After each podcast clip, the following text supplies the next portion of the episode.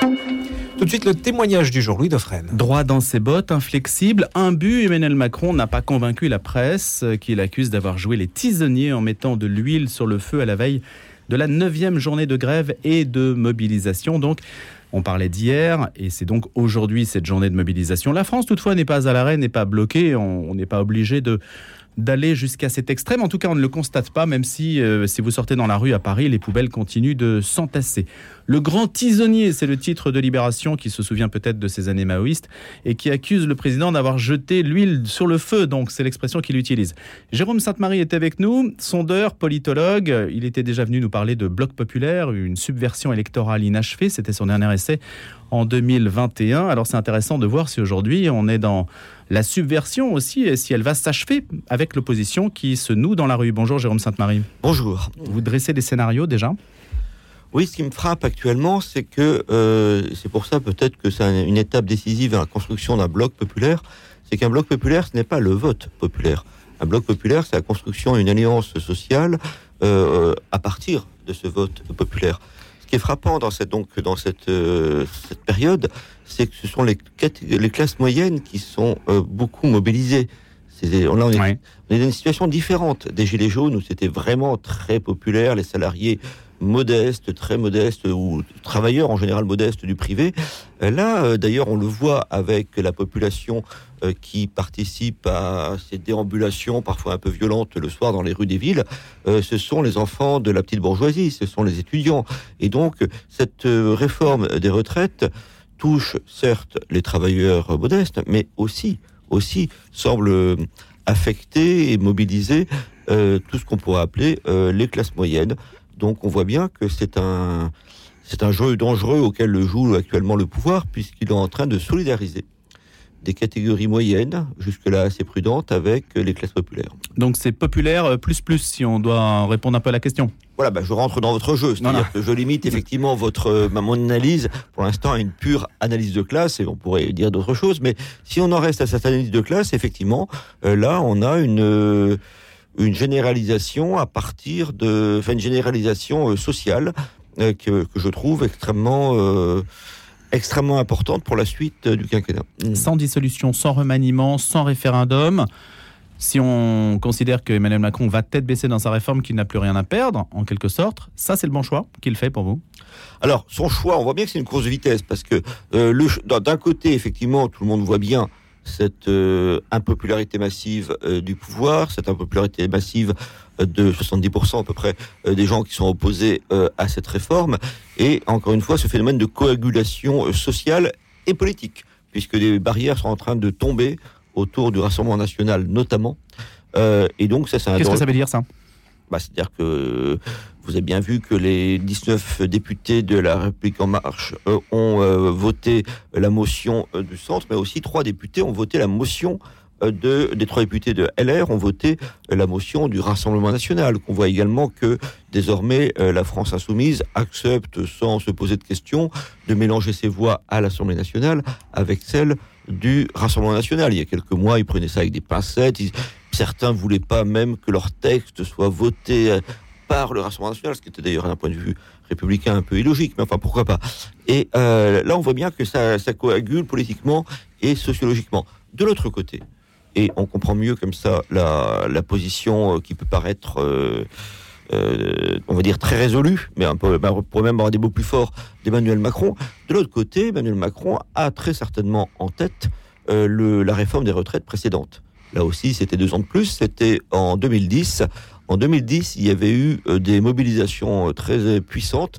Il y a d'ailleurs tout simplement une page Wikipédia sur ce mouvement de, de 2010 de, protestation qui est extrêmement bien fait et qui nous rappelle que de part et d'autre de l'été 2010, il y a eu des manifestations énormes à l'époque.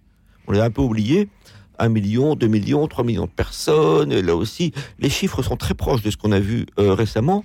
Et puis finalement, Nicolas Sarkozy et son Premier ministre François Fillon avaient tenu bon et euh, deux ans plus tard, euh, pas deux ans plus tard, excusez-moi, euh, sept ans plus tard, dans la, ou plutôt six ans, lorsqu'il y a eu la, la, la, la, primaire à droite et au centre, eh bien François Fillon était porté par le souvenir d'un réformateur, comment dirais-je, inflexible, Et donc, euh, très, euh, Ça avait plutôt favorisé son image. absolument. C'est-à-dire qu'il y a l'idée qui, dans les cercles du pouvoir, et très certainement autour d'Emmanuel Macron, que certes, c'est un mauvais moment à passer, mais qu'à la fin des fins, une bonne partie de l'opinion, euh, surtout de- de- du côté des retraités, mais pas seulement, finit par porter crédit à ceux qui étaient au pouvoir en disant ben, finalement, cette réforme, elle est là, on s'en rend plus vraiment compte, mais on se souvient que face à la rue, face à la foule, comme disait le président hier, eh bien, euh, ces gens-là ont su tenir euh, bon. C'était- donc des véritables hommes d'État. Voici leur raisonnement. Je serais à la place d'Emmanuel Macron, je favoriserais le tumulte de l'extrême gauche. Non? Vous qui venez de ces milieux-là, euh, Euh, oui. si on doit raisonner de manière un petit peu cynique. Oui, je viens de ces milieux-là, mais il y a quand même très longtemps. Désormais.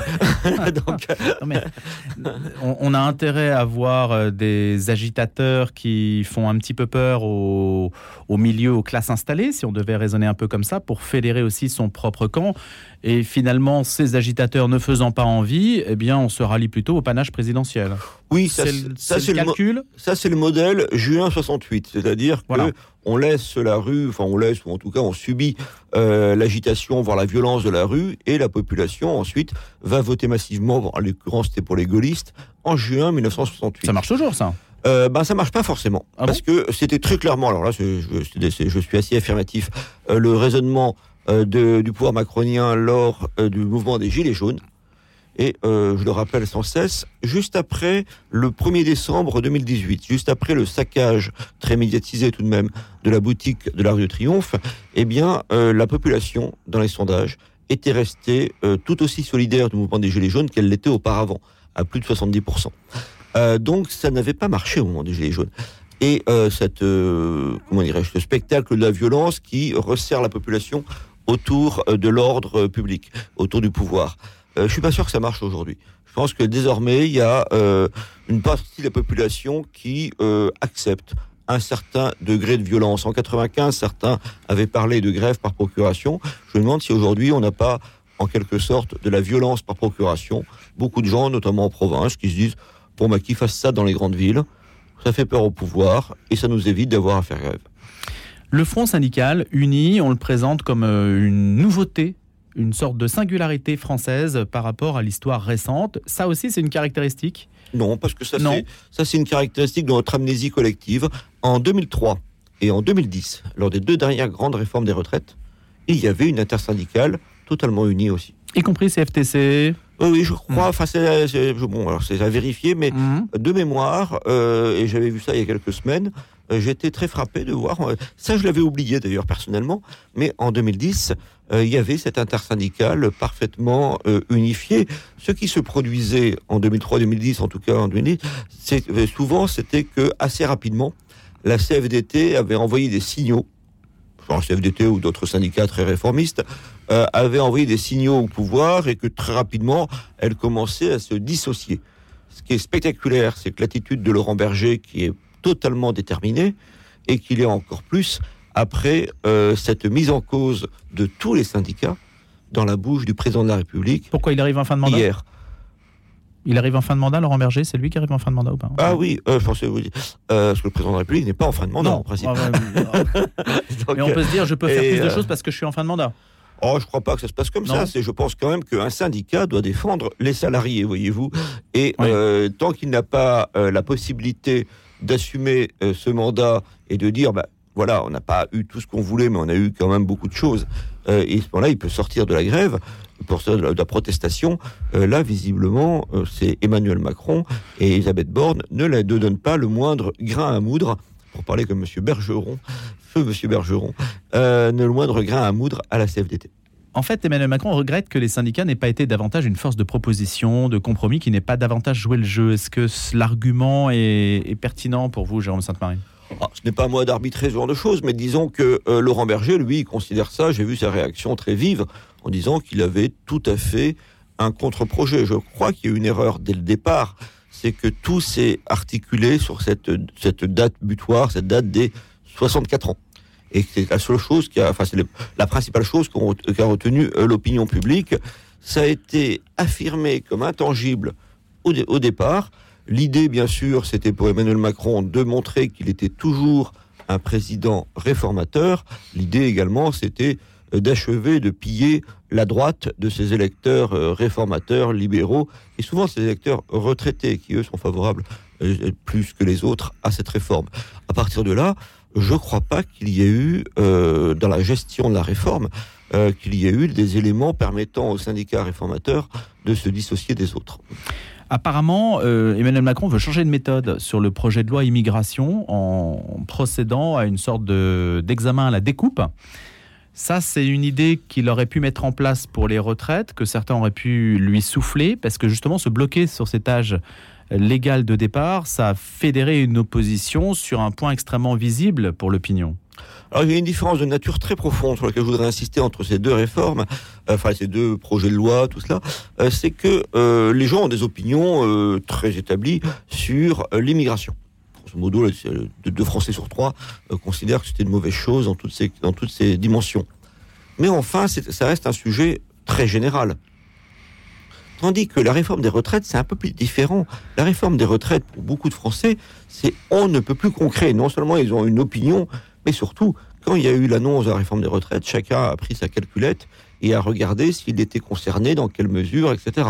Euh, c'est euh, c'est ça qui rend le conflit sur les retraites véritablement euh, douloureux, durable, etc. C'est que ça vous touche, on ne peut plus personnellement. Et d'ailleurs, les gens réagissent en fonction de leur situation. Je l'ai souligné tout à l'heure, les retraités, eux, sont plutôt favorables à toutes les réformes des retraites parce que, si j'ose dire, ils sont tirés d'affaire par rapport à l'activité et donc par rapport au chômage éventuel. Et eux, ils veulent que leur système euh, soit, euh, soit payé parce qu'ils en profitent chaque mois. Euh, inversement, les actifs, eux, se demandent s'ils vont pouvoir travailler jusqu'à 62, puis maintenant jusqu'à 64 ans, euh, sans avoir ensuite une décote pour leur retraite. Oui, mais justement, ils auraient dû se diviser sur la conception différente que l'on a du travail et la manière de vivre son travail. Il y a des personnes qui aiment leur travail, qui auraient pu imaginer une réforme où chacun prenne euh, sa retraite quand il le souhaite. Ne Oui. pas avoir d'obligation. euh, la droite en particulier aurait pu se fracturer là-dessus. Droite et, et Rassemblement national auraient pu se diviser là-dessus, c'est-à-dire sur des milieux plus laborieux avec une pénibilité plus grande, avoir une hostilité plus forte, et puis sur des milieux plus cadres, plus lettrés, euh, intellectuels, avoir un soutien à la réforme euh, plus manifeste. Or, vous ne voyez pas cette, euh, cette division-là? Moi, ce que, je, je- ce que je vois dans les réactions des différentes catégories, je vous ai parlé des retraités, mais on peut aussi faire la distinction entre les fonctionnaires, ceux qui sont sûrs de pouvoir travailler jusqu'à euh, la date butoir, qu'elle soit à 60, 62 ou 64 ans, et les autres. Vous avez énormément de gens qui ont un travail subi, un travail où on regarde l'horloge parce que c'est pas un travail qui a un intérêt intrinsèque. Beaucoup de enfin, je sais, il faut aimer son travail. Les gens, ont- beaucoup de gens ont le goût du travail bien fait, mais le travail, leur travail intrinsèquement n'a pas beaucoup d'intérêt. C'est un travail véritablement euh, subi. Ça, c'est la première chose. Et donc, leur parler de la beauté, du sens du travail, etc., de la valeur travail, c'est quand même une abstraction Oui. que euh, certains peuvent se permettre et pas d'autres. Ça, c'est le premier point. Mais le plus important n'est pas là. C'est que euh, les, beaucoup de gens dans le secteur privé, et ceci à tout nouveau, non seulement quand on leur dit vous allez travailler jusqu'à 64 ans, ça leur plaît pas parce que euh, parce- si, on retarde l'âge de, la, de départ à la retraite, on va pas retarder, comment dirais-je, l'espérance de vie. C'est-à-dire qu'ils seront moins à la retraite, tout simplement. Donc ça, c'est la première On chose. ne rattrapera pas sur l'espérance de vie ce qu'on perd sur la retraite. Oui, euh, si vous savez, l'objectif d'une réforme de ce type, c'est pas seulement d'avoir euh, moins, On même, d'avoir on- on plus d'actifs pour payer les retraites. Mm. C'est aussi d'avoir euh, moins de retraites à payer, parce que les gens seront moins à la retraite. Autre objectif qui n'est pas dit, mais qui est pourtant bien clair, c'est que beaucoup de travailleurs du privé ne pourront pas travailler jusqu'à 64 ans. Ils auront donc du chômage, des choses comme ça, etc. Et donc, ils Pourquoi ils ne n'arriveront pourront pas Euh, Physiquement parlant ou simplement on ne mais les pas gardera physiquement pas parlant, ils seront pas là. Il y a encore un masse, euh, il y a encore un chômage massif en France, qu'on le veuille ou non. Et euh, donc, les tra- le, dans beaucoup de catégories de trucs, pour ce soit parce que c'est un travail physique, mais pas seulement, parce que tout simplement les employeurs ont le choix. Eh bien, vous n'avez plus de travail au bout de 55 ans, etc. Donc, euh, ça signifie qu'il va y avoir une énorme décote pour des des beaucoup de Français dans le secteur privé, et que donc là pour l'État c'est double avantage parce que du coup on n'a pas à leur payer leur retraite trop tôt, et ensuite, on n'a pas à payer leur retraite à taux plein. Donc, en réalité, ça signifie baisser le montant des retraites pour les futurs actifs. C'est là où, d'ailleurs, il y a une différence de résolution entre les salariés du privé, pour qui c'est la double peine, et les salariés euh, du public, pour qui c'est pas formidable, beaucoup aimeraient partir plus tôt euh, à la retraite, mais enfin, eux, quand ils seront à la retraite, vu leur mode de calcul, ça sera, euh, euh, cette réforme sera ensuite indolore. Oui, parce que le mode de calcul, c'est sur les meilleures années. C'est sur les meilleures années, puis tout simplement, ils ont la garantie de, de l'emploi. Oui. Donc, eux, c'est c'est pas une bonne nouvelle pour la plupart d'entre eux, mais c'est pas une nouvelle dramatique. Pour euh, les salariés euh, du, du privé, c'est une nouvelle terrible. J'en vois l'illustration dans le fait, et là il y a quand même un petit problème au niveau de certaines oppositions, c'est que la gauche, qui représente davantage le monde de la fonction publique, a pu appeler à voter pour Emmanuel Macron au second tour de la présidentielle, alors même qu'Emmanuel Macron avait annoncé cette réforme des retraites. Et cette réforme des retraites, il avait même annoncé 65 ans. La gauche a pu le faire parce que pour, pour ça, bon, parce que pour, pour s'opposer à ce qu'elle appelle l'extrême droite, etc., mais aussi parce que la base de ces salariés, pour eux, encore une fois, c'est une mauvaise nouvelle, c'est pas dramatique. Ceux qui vont voter, euh, les travailleurs euh, pauvres du privé qui votent quand ils votent largement pour le Rassemblement national, cela était d'une résolution bien plus grande parce que ça va avoir des conséquences beaucoup plus dramatiques. Donc le positionnement de Marine Le Pen s'explique euh, par le fait aussi que les personnes qui votent pour elle sont beaucoup plus concernées par un déclassement. Je pense, et- en effet, euh, je crois, si vous voulez, pour bien comprendre ma méthode, que euh, tout ne s'explique pas, heu- heureusement d'ailleurs, dans les positions des politiques par la composition sociologique de leur base électorale. Mais enfin, vous avez des positions que vous pouvez tenir et d'autres que vous ne pouvez pas tenir en fonction de votre base électorale.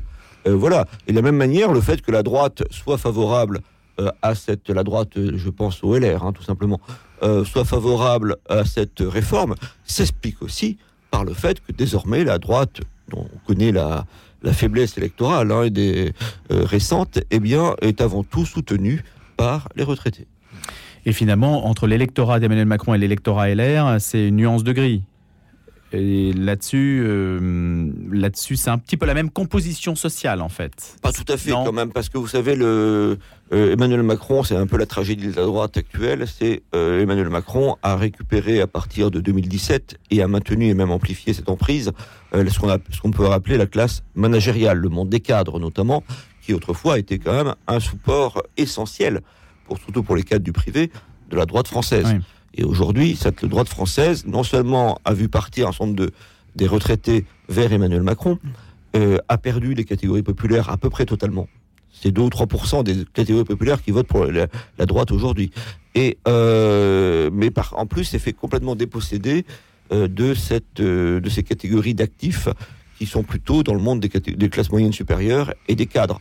Donc ça explique aussi euh, un petit peu les choses.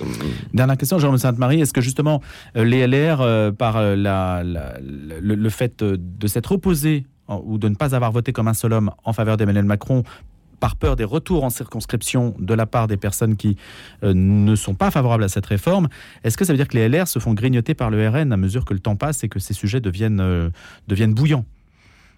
Ah, très certainement. Vous savez, le fait que trois députés, sont quand même plus si nombreux, ces députés de droite, que trois députés aient appelé euh, et voté la motion déposée de censure déposée par euh, la motion de censure, c'est pas rien. Vous voyez, c'est pas Hmm. c'est pas un vague texte sur l'immigration, c'est vraiment euh, un acte politique le plus lourd que puisse faire un parlementaire. Qu'ils aient voté la motion de censure présentée par le RN euh, est un, quelque chose de très important.